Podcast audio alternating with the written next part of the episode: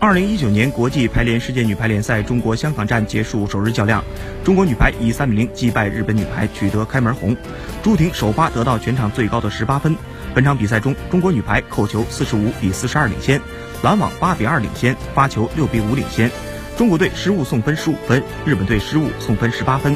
本次中国女排派出的首发阵容为主攻朱婷、张常宁，副攻闫妮、袁心玥，接应龚翔宇、二传丁霞，自由人则为王梦洁。本次比赛的观战助威的队伍也十分强大，孙晋芳、曹慧英、朱玲等五连冠前后期的老女排队员，以及冯坤带领的黄金一代队员都一同到现场助阵。